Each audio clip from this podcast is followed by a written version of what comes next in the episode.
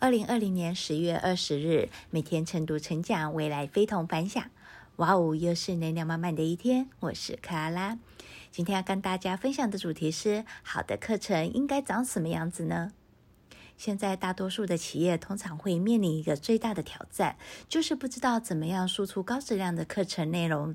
大部分的内训通常都还只是停留在把 Word 文件转换成 PPT 的格式，这样的学习方式实在是太没有价值了，彻底做到了消耗每一个人的精气神。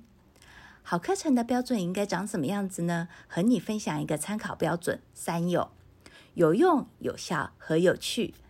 有用是基础，有效和有趣是对等的要素。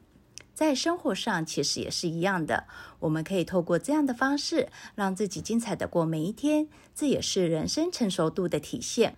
当然，我们也可以把生活的每一天理解成催化剂，这可以加速我们每天成长的发生。